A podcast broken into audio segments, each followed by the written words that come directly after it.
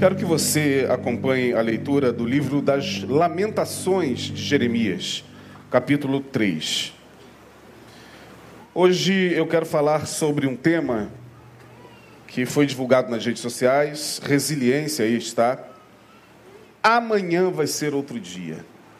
Repita comigo: amanhã vai ser outro dia. Meus irmãos, nada do que um dia após o outro. E eu acredito que principalmente nesse tempo que nós estamos, além da esperança, da fé que move o nosso coração e que faz a gente acordar e encarar o dia, temos que agradecer a Deus sempre pelo dia. Porque o dia já traz consigo todos os desafios que estão pela frente. Todos nós aqui temos desafios ao longo de um dia inteiro. Cada um com a sua luta, cada um com o seu problema, cada um com a sua aflição. Mas quando você atravessa aquele dia, dorme, para quem consegue dormir, porque até para dormir está difícil. Né? Muitas pessoas para dormir precisam de tranquilizantes, porque os tempos são dificílimos.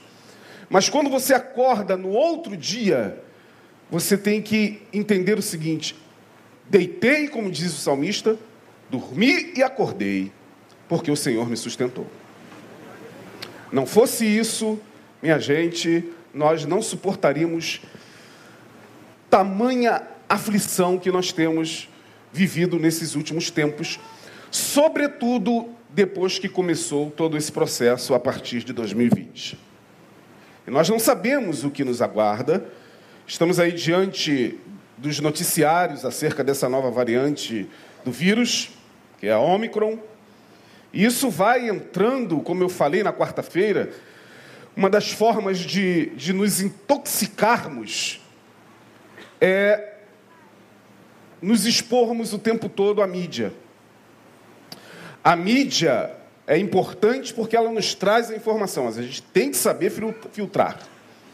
Quem fica o tempo inteiro exposto a más notícias, inevitavelmente será abalado no seu psiquismo.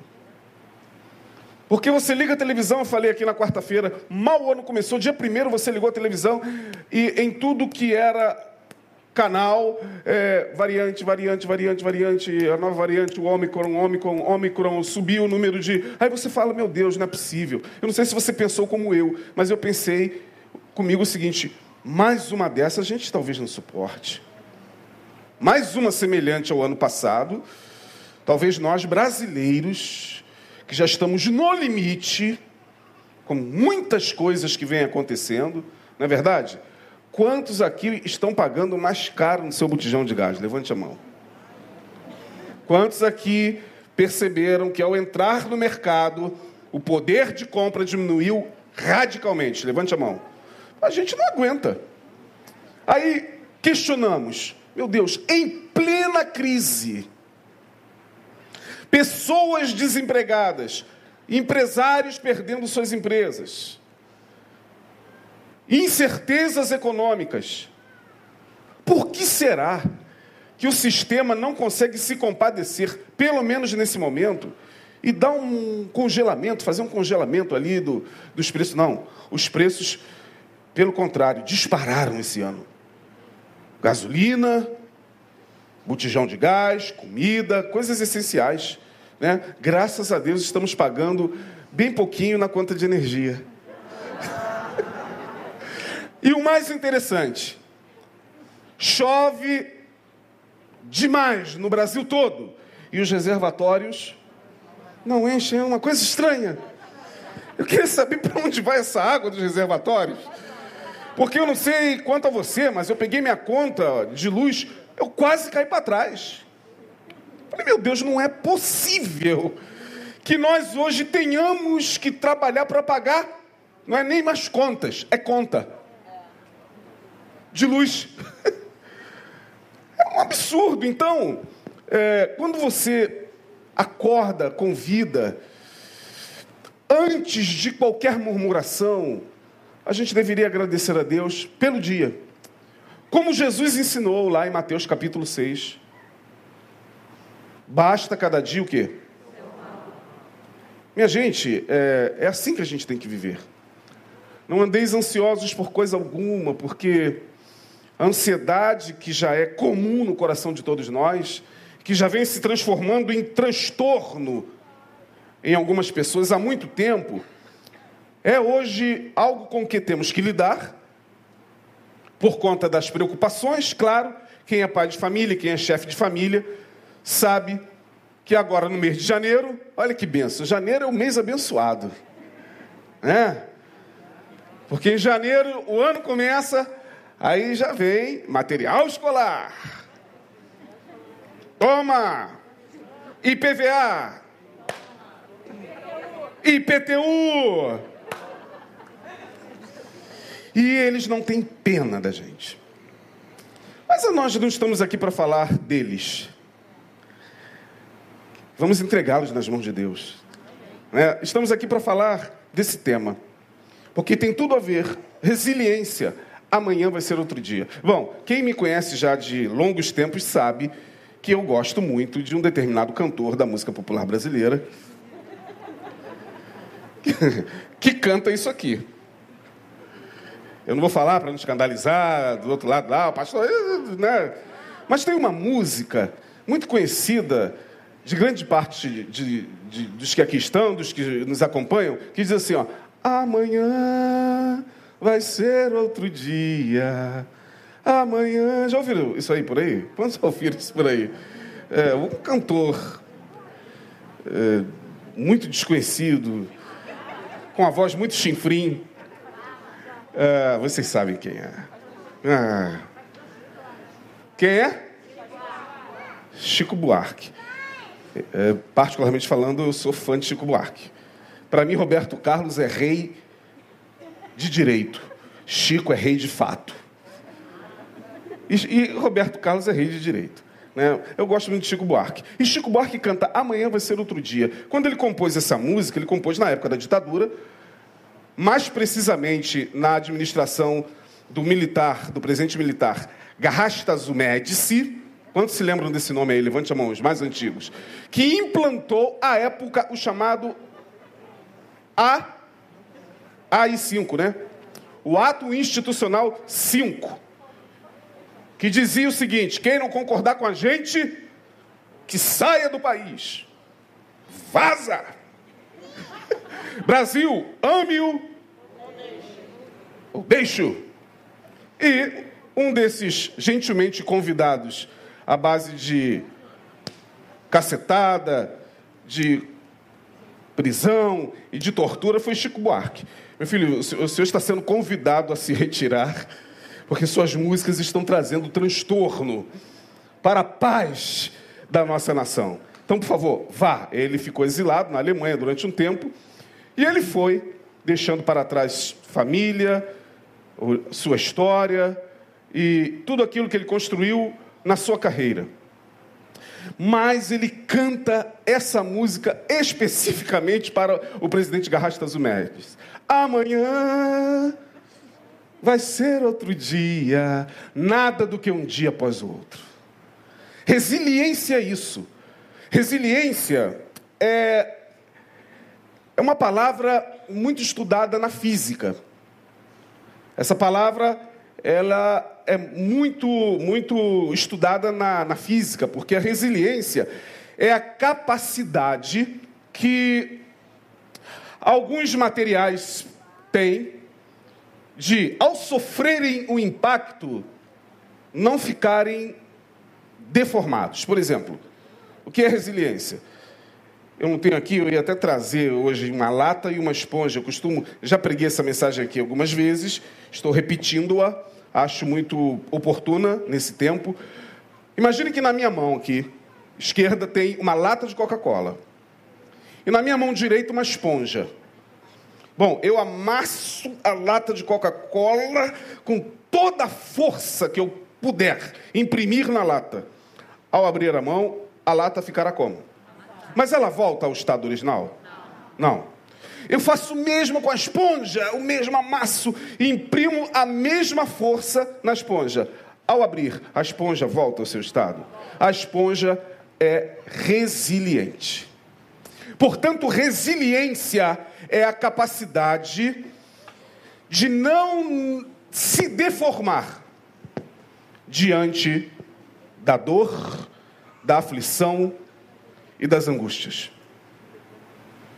Tomando por base esse tema, e sempre na esperança de que amanhã o quê? Amanhã o quê? Diga para a pessoa que está ao seu lado, vai ser outro dia, amanhã vai ser amanhã é segunda. amanhã é segunda e depois terça, e a gente nunca sabe o que o dia reserva, mas a gente tem que entrar com confiança sabendo que o Senhor está à frente.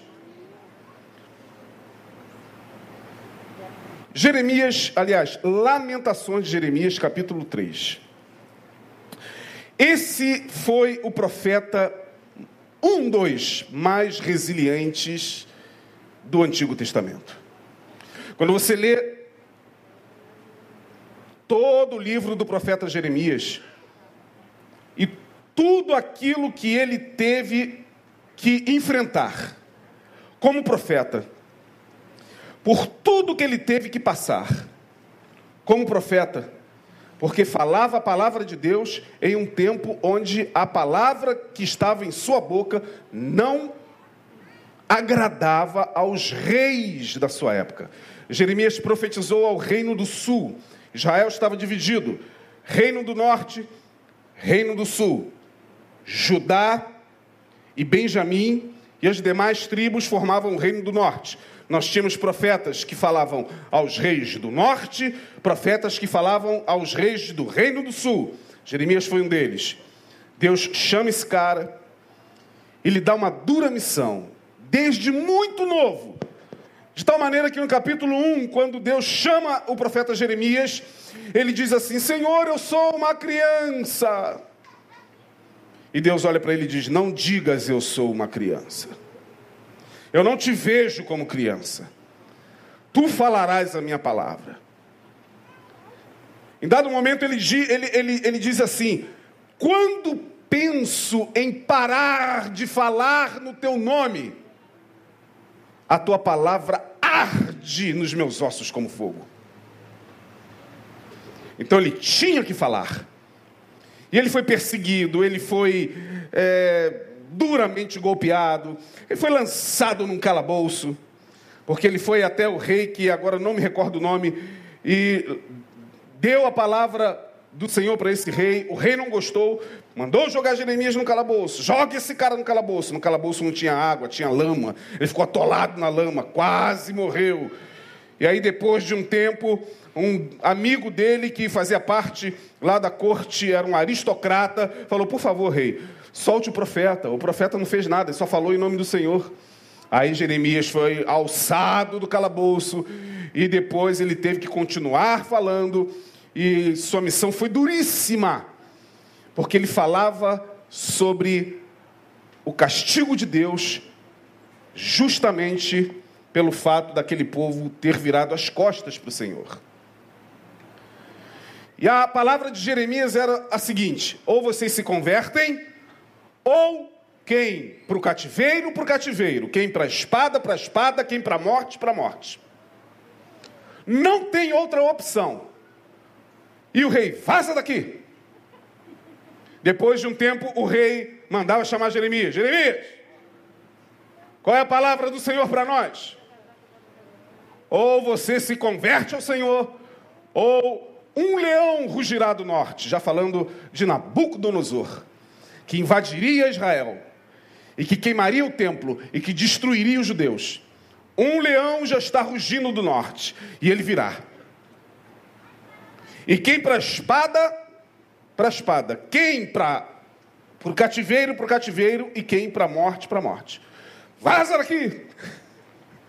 E Jeremias teve que falar uma palavra dura contra o seu próprio povo. Ele amava o seu povo. E ele não só profetizou a desgraça, ele não só profetizou o cativeiro, como ele viu quando as tropas dos caldeus entraram na cidade, queimaram o templo, levaram mulheres, crianças, mulheres grávidas, cativas, Algumas pessoas foram torturadas, velhos foram torturados e mortos, mulheres virgens foram estupradas, e não pensem vocês que aqueles homens brincavam porque eles faziam de uma maneira bárbara. E Jeremias assistiu tudo aquilo e falou exatamente isso que eu vou ler no capítulo 3. E eu quero que vocês acompanhem, por favor, a leitura aqui. Jeremias, é, Lamentações. O livro de Lamentações foi escrito por Baruch. Baruch foi um escriba.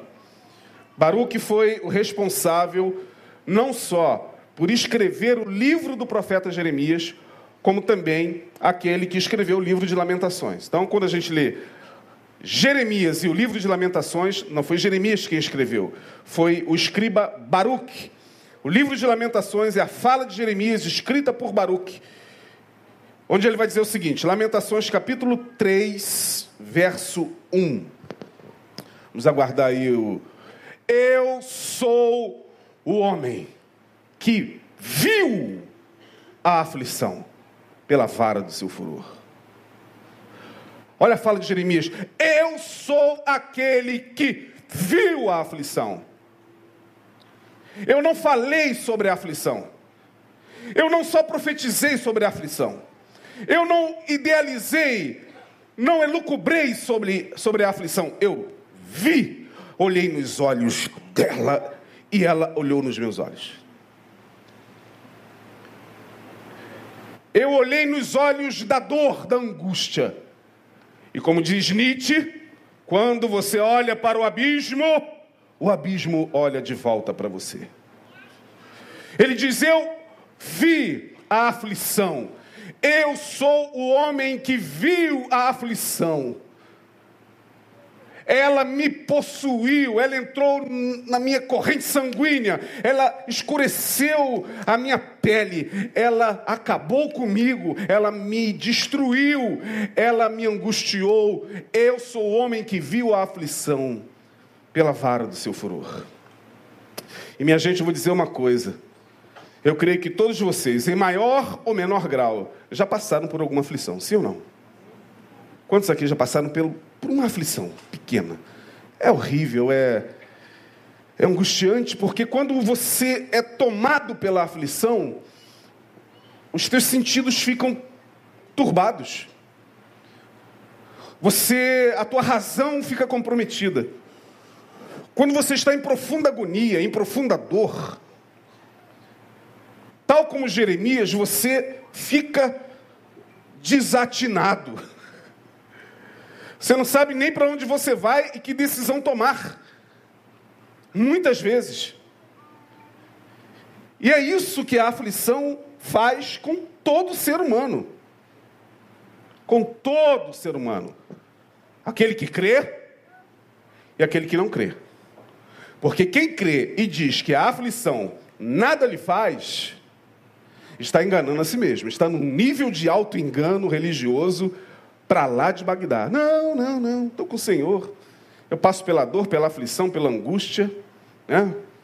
Como diz aí um meme, eu não sei se vocês vão eh, se deparar com esse meme, né? Frigideira queimou minha mão. Um meme que tem aí nesse. É Rios o nome que, que dá? Essa. É, tem um cara que fala: Olha, você acordou de manhã, né? Aí a estante caiu na sua cabeça e você, glória a Deus, bendito seja Deus por essa estante ter caído na minha cabeça. Agradeça. A frigideira explodiu, tua mão ficou queimada. Diga obrigado, frigideira. Tem um mês, quando já viram isso aí? É uma coisa nesses rios da vida, mas eu chorei de rir. O cara falando obrigado, frigideira. Aí você foi trabalhar, tropeçou entre a plataforma e a estação, bateu com cóccix. Arrebentou teu cóccix. Mão queimada, cóccix arrebentado, perdeu a hora do trabalho. E você diz, obrigado, trem. Pelo menos eu, eu cheguei até onde. Aí tem gente que é assim, tem evangélico que é assim porque ele nega a dor.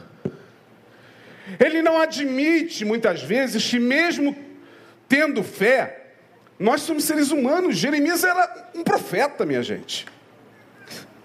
Ora, se esse homem passou pelo que passou, quem sou eu? Para ficar me iludindo com palavras proféticas e declarações e dizendo que somos mais que vencedores. Bom, já sei que eu sou mais que vencedor há muito tempo, mas neste corpo eu passo, passei e poderei ainda passar pela aflição. Eu sou o homem que viu a aflição pela vara do seu furor. Quando ele é tomado pela aflição, ele desenvolve um afeto que é muito comum em todos nós que está vivendo um momento angustiante. É aquela ideia de que ninguém está se comovendo com a nossa dor. Eu teve essa sensação, ó, as pessoas não estão nem aí com aquilo que eu estou vivendo, pelo que eu estou passando. Ele também viveu isso, capítulo 1, versículo 12. Ele fala lá no livro de ainda no livro de Lamentações, no capítulo 1, versículo 12. Olha o que, que ele diz: Não vos comove isso? A todos vós que passais pelo caminho, atendei e vede se a dor como a minha dor. Ó, ele superlativiza a sua dor. A sua dor é a maior de todas é a mais intensa, é a mais cruel, é a mais esmagadora, de tal maneira que ele fala isso aí: olha, por favor, atendei e vede se há dor como a minha dor, que veio sobre mim, porque eu me tornei desprezível. E aqui começa aquele momento em que passando pela aflição, todos nós, inevitavelmente, todos nós começamos a questionar a quem? Respondam para mim. Quem é o mais questionado nos momentos mais difíceis da nossa vida? Ora, com todo respeito à dor desse, desse pai, ele quando pediu oração a um dos pastores nossos, e esse pastor entrou em contato comigo, ele disse: Por que, que Deus, olha aí, não castigou a minha filha? Aliás, por que, Deus não me castigou ao invés de castigar a minha filha? No momento da dor, da aflição e da angústia, não se escandalizem com o que eu vou falar aqui, por gentileza, mas eu acredito que os senhores e as senhoras vão concordar comigo. Eu, eu acho, eu acho, eu posso estar falando uma bobagem, tá? Então você aí que nos acompanha pode criticar, não tem problema. E vocês aqui também não precisam concordar com o que eu vou falar. Mas nesse momento de aflição e de dor, nós que cremos, ficamos numa certa. Nesse momento aqui, ficamos numa certa desvantagem em relação ao ateu. E para o ateu, ó. Existe Deus para o ateu? Então ele vai questionar sua dor com a natureza. Quando ele é ateu mesmo, né? Ou se não existe Deus, ele vai reclamar com quem? Suas perdas, suas dores, suas angústias, suas aflições? Vantagem entre aspas, tá? Porque nós que cremos, tudo de ruim que acontece nas nossas vidas, nós começamos a questionar a quem? Meu Deus, o que está acontecendo? O que, que eu fiz? Qual foi o meu pecado? Qual foi o karma? Olha a ideia do karma no nosso meio. É, a gente rechaça a doutrina do karma dos espíritas, mas a gente crê igualzinho. Ai meu Deus, será que foi o meu bisavô que passou isso para o meu avô, que passou para minha mãe ou para o meu pai e me atingiu, e o meu filho e o meu neto? Karma. Karma. E a gente fica desestruturado. Ninguém atenta para a minha dor. Ninguém sabe e não sabe mesmo. Essa dor que você está sentindo, talvez, nesse exato momento, essa angústia, essa depressão, esse transtorno, é teu. Olha, lamento dizer, é todo teu. E você está olhando para um homem que viveu isso. Não tem como as pessoas saberem. Por mais que você queira falar, por mais que você queira expressar, não tem como, com palavras, exprimirmos aparentes, familiares, irmãos, amigos, íntimos, esposa, marido. Não tem como a dor é exclusivamente sua. é subjetivo. É subjetivo, intransferível e pessoal. É você que tem que lidar com isso. As pessoas ajudam até onde elas podem.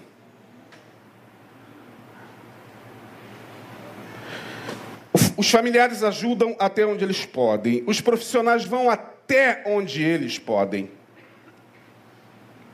Psicólogos, psicanalistas, psiquiatras, que também passam por dores. Uma vez conversando com um amigo meu psiquiatra, é, ele já veio aqui na igreja numa jornada filosófica, ele falou assim, ó, toma, eu estava passando por um momentozinho assim estranho, aí falou, toma essa medicação aí que eu acredito que vai te dar uma equilibrada. Eu falei, essa? É, já, eu já, já tomei várias vezes. eu falei, ah, tá, legal. Quando a gente olha para o psiquiatra, parece que o cara é o quê? Um deus. É alguém que vai é ser humano também, ele sai dali, fecha o consultório e ó.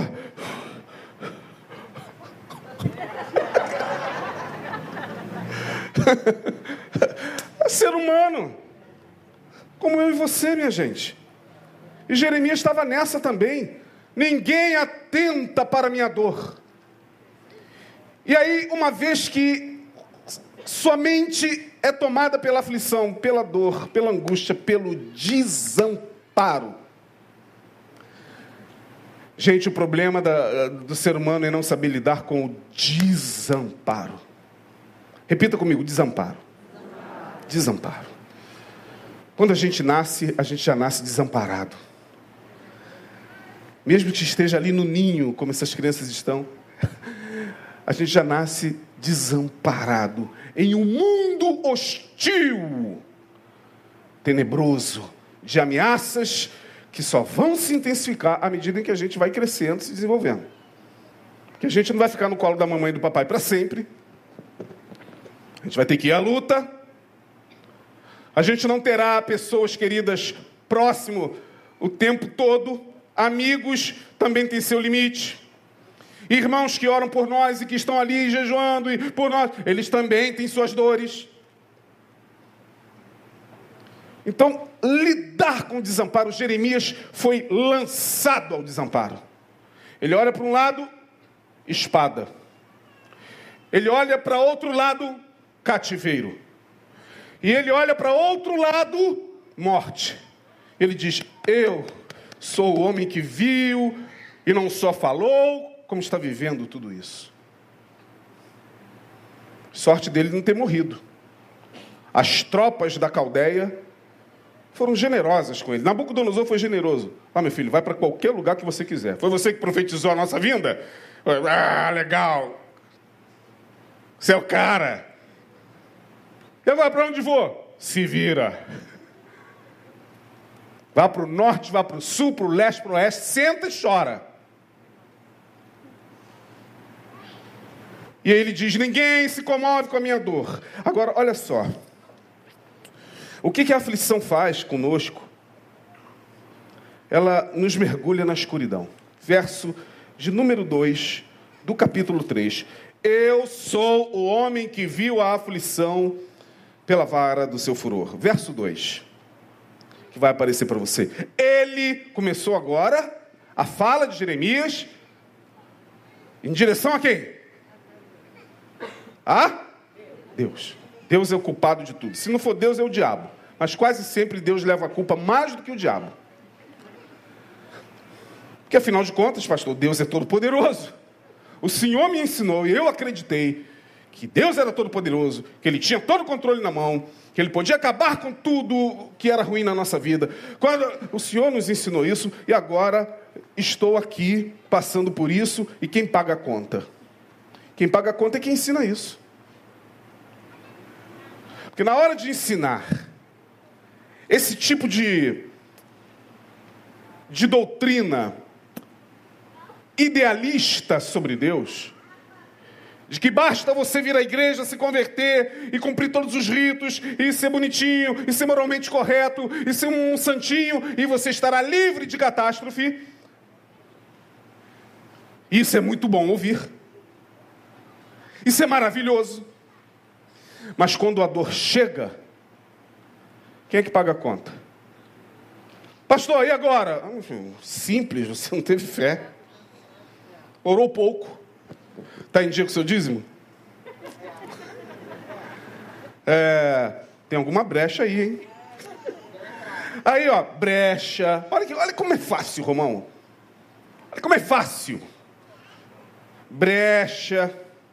Tem brecha aí na sua vida, porque, olha lá, o Antônio está próspero. Oh, e por que, que você, Marcos, está reclamando se o Antônio. Vem cá, Antônio, dá o testemunho aqui, Antônio. Aí lá vai o Antônio. Olha, desde o momento que eu fiz tudo aquilo que o pastor Isaías falou para cumprir de 1 a 10, eu fui próximo. Está vendo, Marcos? Se o Antônio está aqui testemunhando, alguma coisa está errada com você. Culpa, culpa, culpa e mais culpa. Bom, para quem está na desgraça, desgraça pouca é. Aí o cara sai dali, só tem uma única alternativa. Coloco uma corda no pescoço, ou vou lá no vão central da Ponte Rio-Niterói e faço o quê? É. Você sabia que muita gente que se suicida são irmãos nossos de fé? Que não suportaram a aflição. E eles não têm descanso nem depois que se vão, porque quando se vão, ainda ficam lá, meu Deus, era irmão, se matou? Jesus está no colo do capeta. Caiu direto no tridente de Satanás. Porque nem nesse momento a gente se compadece da dor. Nós somos um povinho abençoado, irmão. Glória a Deus, né? Porque nem nesse momento a gente deixa de. Aí Jeremias está dizendo: Ele agora me lançou na escuridão. Verso de número 3. Jeremias agora se vê com a camisa do Brasil e Deus com a camisa da Argentina. Olha o que ele fala no verso 3. verso 3 agora ele joga contra mim. Deveras, olha, deveras se tornou contra mim. Botou a camisa da Argentina, botou a 10 de Leonel Messi, e agora eu estou aqui com a camisa do Brasil. Virou contra mim de contínuo a mão, todo dia. Pronto. É interessante que quando você olha para a aflição e ela, ela olha de volta para você, e você está em total desamparo, a imagem de Deus é completamente modificada dentro da, de, de todos nós. O Deus de amor, de graça, de bondade. Ih, agora que a gente vê é um Deus satânico. É um Deus que agora olha lá do trono e você está passando pela sua dor, ele está. que, que alegria quando eu vejo o filho meu sofrendo. Sofra mais, meu filho, amanhã tem mais. Só está no começo. Porque é exatamente assim que a imagem de Deus fica na cabeça de quem está vivendo esse momento difícil. Deus agora está contra mim. Porque a ideia é a seguinte: a ideia que prevalece desde que eu me converti, me converti em 1988, nem sei quantos anos já vai fazer, mas desde 1988 eu ouço, vejo e percebo o seguinte: se os teus negócios, se a tua saúde, se a tua família, se o teu casamento, se a tua conta bancária estão bem, só pode ser quem abençoando. Mas se de uma hora para outra tudo vira do avesso, só pode ser quem? Deus também. Não é o diabo. Aí, meu irmão, tem crente que corre até para os centros e vai lá se consultar com o seu fulano. Seu fulano, olha, eu estou falando do que eu sei, tá? A coisa está feia para meu lado. Teve um camarada, Kleber, pastor Denilson é testemunha, ele nos procurou aqui e falou assim: Olha, eu frequentava a igreja, não deu certo, fui lá e busquei o seu fulano.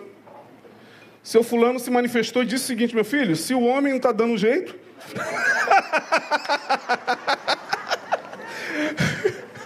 O que, que, tu está fazendo aqui, cara? Não, eu vim aqui, se o homem não está dando jeito, tu vem procurar mim? Aí, é, cada coisa engraçada que acontece no nosso meio, irmãos. Aí ele, eu falei, aí eu olhei para o Denilson, o Denilson olhou para mim, aí, se o homem, ele está certo, o seu fulano. Seu fulano está falando a verdade. Que o desespero. Se está dando certo, Deus está prosperando, abençoando, mas se vem a aflição, e se vem a escassez, e se vem a falta, e se vê. Pronto. É Deus também. Botou a camisa da Argentina e agora quer jogar contra mim sozinho no campo. Eu contra Deus e Deus contra mim. Não é só isso, não. Ele começa a sentir é, somatizações, ele vai se sentindo envelhecendo. Olha o verso 4. Ele diz que as doenças psicossomáticas dele, que começam a surgir, porque Olha, minha gente, quem aqui sabe o que é doença psicossomática? Levante a mão. Eu sei, tá? Eu sei o que é o corpo responder à alma. Eu sei o que é o corpo manifestar angústias da alma. Eu sei, você sabe? Muitos de vocês sabem. As chamadas doenças psicossomáticas. Agora você vai ao médico, aí você chega lá com um monte de sintomas. Doutor, eu vim aqui porque o que, que acontece? Vai no clínico, né? Geralmente eu estou com uma enxaqueca ultimamente, articulação, não estou aguentando mais, minha coluna, estou sentindo umas dores aqui também nos meus dedos e também acordo com a minha vista turva. Aí o, o clínico está olhando para você. E olha, por volta de seis da tarde já começa a me dar uma tremedeira no corpo que eu não entendo, meu corpo começa a tremer sozinho. Aí o clínico fala: sabe o que para você? Como é que. Como é que está o teu casamento? Como é que está o teu trabalho? Ah, mas você vai lá para o cara receitar alguma coisa. Já reparou? Como é que você está vivendo o teu dia a dia, querido? Como é que você está lidando com as suas emoções? Porque Jeremias também sentiu a sua pele, o seu corpo envelhecer. Olha aí o verso de número 4. Ele se sente envelhecer precocemente. E a culpa, ah lá, fez, em outra tradução, ele, até Deus agora está no corpo, fez envelhecer a minha carne e a minha pele. Quebrantou os meus ossos. Ai, minhas articulações. Ai, que dor. Ai, meu joelho. Ai, meu pé. Ai, minha mão. Ele quebrantou meus ossos, despedaçou meus ossos. Doenças psicossomáticas, muito comuns para quem passa por dor. É comum, irmão. Fica assustado, não, depois passa, tá? Mas ele se sente aprisionado. Olha, não tem coisa pior do que sentimento de aprisionamento, aquela, aquela coisa de que parece que tem alguma coisa te aprisionando. Sabe quando você acorda assim e o quarto estreitor? A parede está aqui e a outra aqui. O teu quarto é do tamanho dessa igreja. Ou metade dela. Ou, não, mas você, é, você acorda, daqui a pouco você vê o teto aqui. Você sente a parede aqui, você fala, Jesus, o que está acontecendo? Está tudo estreito. Você vai tomar banho, banheiro estreitou. Você vai para a cozinha fazer café, a cozinha está desse tamanho. Sentimento de estreitamento. Isso tem a ver com a aflição e a angústia. Que vai mudando tudo. Olha aí Jeremias falando. Gente, o homem passou por isso. Verso de número 7. Olha aí. Aprisionou-me, ou circunvalou. Circunvalar é fazer isso, né? É fazer um cercado em volta de uma planta. A planta está aqui, quem cuida de planta sabe o que é circunvalar, né? Faz aqui um, um cercado. E Jeremias está falando, ele circunvalou-me. Bota aí o verso 4, olha aí. Leiam comigo. É, aliás, desculpe, 7, perdão. Circunvalou-me e não posso o quê? E não posso? Sair da onde? Sair da onde? Jerusalém estava destruída, Jeremias não tinha mais casa, não tinha mais parente, não tinha mais nada. Ele estava com aquela terra toda em chamas diante dele. Ele diz: Eu não posso mais sair. Não posso mais sair. Porque ele agravou os meus grilhões. Ele me prendeu, estou me sentindo preso. Aquela coisa de se sentir preso. Você quer dar um passo e não consegue. Você coloca na sua cabeça, não, amanhã eu vou conseguir, mas você está preso, a aflição te, te prende. E parece que tem agrilhões em você. E não é porque você não foi liberto, não, você já foi liberto, irmão. Aí você vai conversar isso com um irmãozinho abençoado e fala assim: você precisa de libertação, está se sentindo preso, irmão? Você precisa de libertação, oração. Vem cá. Em nome de Jesus, Satanás, demônio, solta tua filha. Você vai lá e volta. Se você tiver muito mal, você cai. Cai porque a cabeça rodando o tempo todo assim, tem um processo chamado alcaloide. Vai liberando uma substância no teu ser. Se você ficar assim muito tempo, ó, ó, você vai cair. Porque você vai ficar tonto e ó, aqui, ah, daqui a pouco não precisa nem mais fazer, solta a mão que tu vai fazer isso, ó, buf! Caiu, é demônio, é demônio, daqui a pouco você, ai meu Deus, me socorre. Alguém me tire daqui. Olha o demônio está falando, alguém me tire daqui, ó. É, é o que a gente vê por aí, minha gente.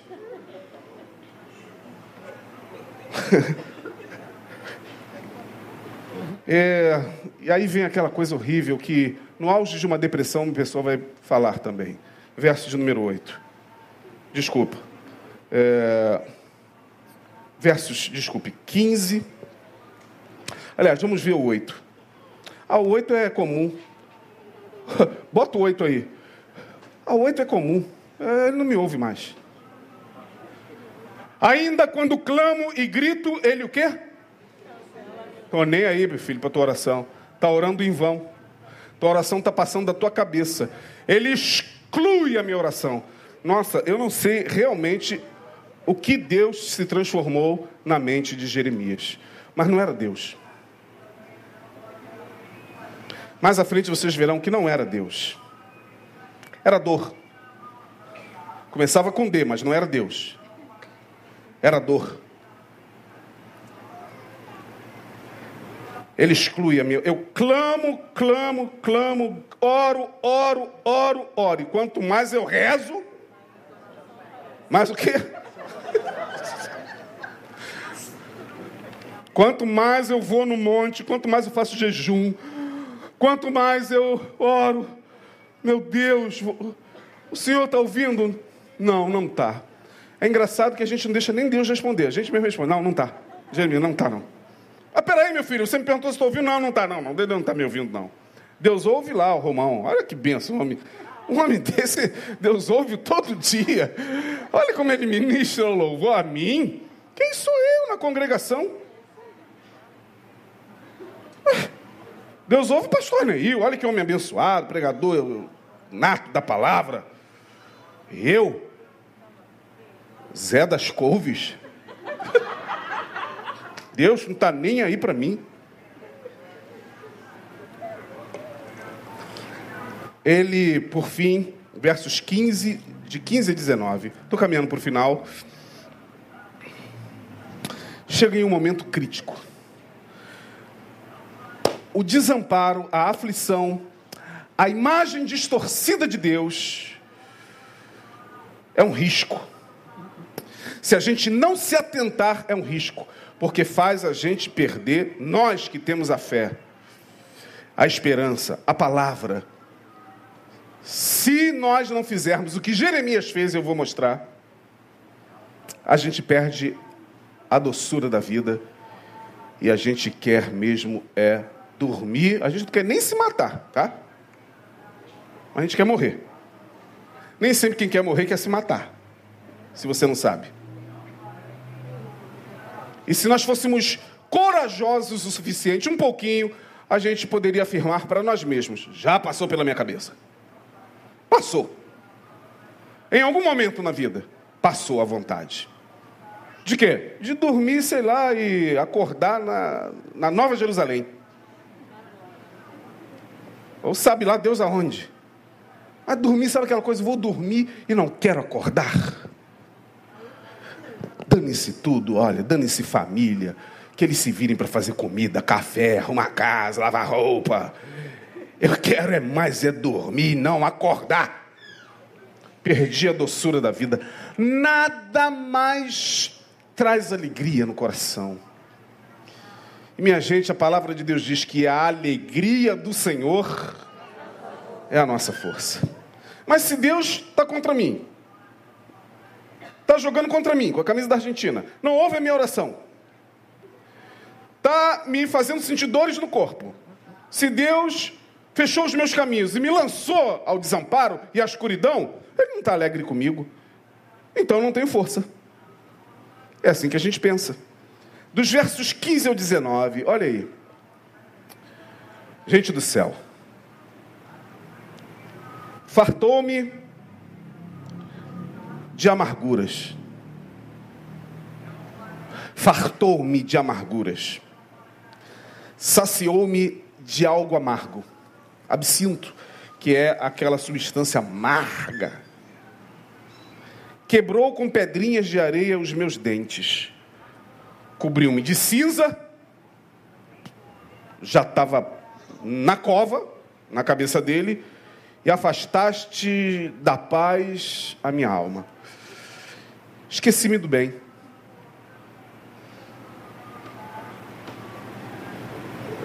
Bota aí o verso 17. Ele afastou da minha alma a paz e agora eu não consigo nem mais pensar no que é bom, no bem. E no verso de número 18 ele vai dizer: então disse eu. Acabou. Zé Fini. Arrego. Acabou. O que, que ele está dizendo aí? Então disse eu. Ó, já pereceu o quê? Acabou. Não tem mais força, Senhor. Nada de força restou em mim. Nada. Acabou. PT saudações. Olha, foi bom conhecer o Senhor. Hein? Foi bom estar lá na, na Igreja Batista Betânia em alguns cultos, foi muito legal. Até senti um pouquinho a sua presença. Pastor, quando pregava, ó, ó, valeu, acabou. Pereceu a minha força. E a minha esperança se foi. Perdeu a esperança, perdeu tudo, irmão. Irmão, irmã, queridos e queridas, prezados e prezadas, senhoras e senhores, percam tudo na vida, menos a esperança. porque amanhã vai ser outro dia. Nós estamos vivendo em um momento onde, se a esperança se for, a esperança de quê, pastor? De que amanhã será o quê? E o dia pode trazer muitas surpresas boas. Você não sabe o que produzirá o dia, diz a palavra. Entrega o teu caminho ao Senhor. Confia nele e o mais o quê? É isso. Jeremias está dizendo: Não, a minha esperança se foi. Mas no verso 19, olha que coisa interessante: ele não estava com rivotril nem frontal, nem com frontal e nem com rivotril, e nem com rivotril e nem com venlafaxina, e nem com lexotan e nem com lexapro. Porque isso não existia na época dele. A gente não tem uma vantagem, né, irmão? A gente ainda respira Rivotril, frontal, né? Isso. Lexapro, venlafaxina, clonazepam, só para a gente dar uma respirada assim, ó. Esses homens nem isso tinham. Eles tiveram que se virar, sabe como? Trazendo alguma coisa na mente que lhes pudesse dar esperança. Aí, depois de Jeremias fazer todo esse trajeto mental, atordoado, perturbado, angustiado, desesperançado, sobressaltado, adoecido, ele, ele fala assim: será que Deus se lembra? Será que Deus ainda pode se lembrar de mim? Aí olha o que ele fala no verso 19, aqui começa a mudar tudo. Olha o verso 19. Lembra-te da minha aflição e do meu pranto, do absinto e do fel. Verso 20: Minha alma certamente se lembra. Se lembra de quê? A minha alma certamente se lembra. Aí ele vai dizer o seguinte: minha alma está se lembrando de algo aqui, no meio desse desamparo, dessa escuridão, dessa dor, dessa ignomínia, dessa desgraça. Minha alma está se lembrando de algo aqui, e agora eu estou sentindo uma angústia, mas não é angústia de morte, é uma angústia pelo fato de saber alguma coisa que eu esqueci e que agora eu preciso trazer à memória. No verso 21, ele vai dizer: Olha aí, olha que coisa maravilhosa. É quando o Espírito Santo começa a soprar sobre a mente de um ser humano. E aí ele vai dizer: Eu vou me recordar no meu coração. Numa outra tradução, muito melhor, diz: Quero trazer à memória o que me pode, o que? Dar esperança. Irmão, sabe o que, que se faz nesse momento de angústia, de aflição, de restrição, de lockdown, o quê? Pensa naquilo que o Senhor fez na tua vida em tempos atrás. Ah, pastor, mas eu tenho que ficar me recordando? Se recordar do que te traz esperança. Traz à tua memória os livramentos, a provisão, a misericórdia, o, o frescor da glória de Deus, que em tempos passados se fez presente. Jeremias, espera aí, eu vou trazer à memória o que me pode dar esperança, senão não tenho saída. Quero trazer à memória o que me pode dar esperança. Ora, o Deus satânico começa a se transmutar dentro dele, começa a ganhar uma outra forma de um Deus misericordioso, de um Deus bondoso, de um Deus que se cala e até respeita a tua dor. Ele respeita porque ele entende melhor do que qualquer ser humano a nossa dor, a nossa angústia, por isso que ele fica calado. Você está lá acusando ele, é o Senhor que fez isso, é o Senhor, Deus está assim. Chega para o Pai, o Pai, o Filho o Espírito Santo. É porque o Senhor se esqueceu. O Senhor é isso, Jeremias. O Senhor. Em algum momento ele vai se lembrar. Deixa, quando ele tiver um pouquinho melhor, foi quando Jeremias estava um pouquinho mais calmo, aí Deus soprou. Ele, ai. Aí ele vai dizer: olha só a resiliência esmagado que estava, ele começa a voltar a ser quem ele é. Ele vai dizer no verso 22, e no 23, e no 24, e no 25. Aí você vai ler um outro Jeremias, porque no verso 22 ele diz: As misericórdias do Senhor são a causa. Ué, mas ele não estava sendo consumido? É, mas Deus não estava esmagando? Deus não estava pisando? Não, ele vai dizer: Não, não, não, não, não era minha leitura adoecida sobre ele. Eu estava equivocado em relação a ele, porque a dor faz isso. Faz isso comigo, faz isso com você, faz isso com qualquer pessoa, com padre, com papa, com bispo, com apóstolo. Não, peraí, não é Deus, sou eu. Sou eu. Porque o Senhor é bom. E a sua palavra diz que ele é imutável, ele não muda. Ele não pode ser bom e mal. Ele não pode ser um Deus aqui e um diabo aqui. Ele não pode ser um Deus misericordioso e um Deus sádico. Não, o Senhor não muda. Suas misericórdias são a causa de não sermos consumidos, porque elas não têm fim. As misericórdias do Senhor são para sempre, de eternidade a eternidade. Aleluia. E Jeremias traz isso à memória e vai dizer: mudou. Agora, 24, a minha porção é o Senhor. Diz a minha alma: Portanto, esperarei nele. Ué, parece até outro cara falando. A minha porção é o Senhor. Bom. Ah, agora Deus é bom. Bom é o Senhor para os que se atêm a Ele, para a alma que o busca. Bom é ter esperança e aguardar em silêncio a salvação do Senhor, porque ela vem.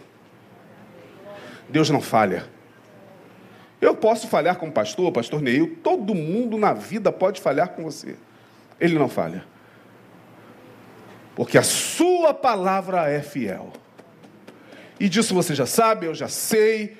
Eu só estou reproduzindo o que você já sabe. Que apesar da aflição que nós ainda vamos viver daqui para frente, a nível global, entenda, você tem um Deus cujas misericórdias se renovam todos os dias sobre a sua vida. Receba essa palavra em nome de Jesus e mantenha-se resiliente. Você vai ser esmagado, irmão. A dor é renhida, intensa.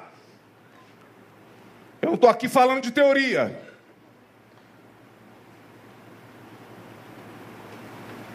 Mas entenda uma coisa em nome de Jesus. Tudo que nós temos daqui para frente é a nossa esperança de que amanhã, amanhã, ah, o Chico Buarque voltou para o Brasil. O, o Garrastazu Médici foi deposto, acabou o militarismo, ele voltou.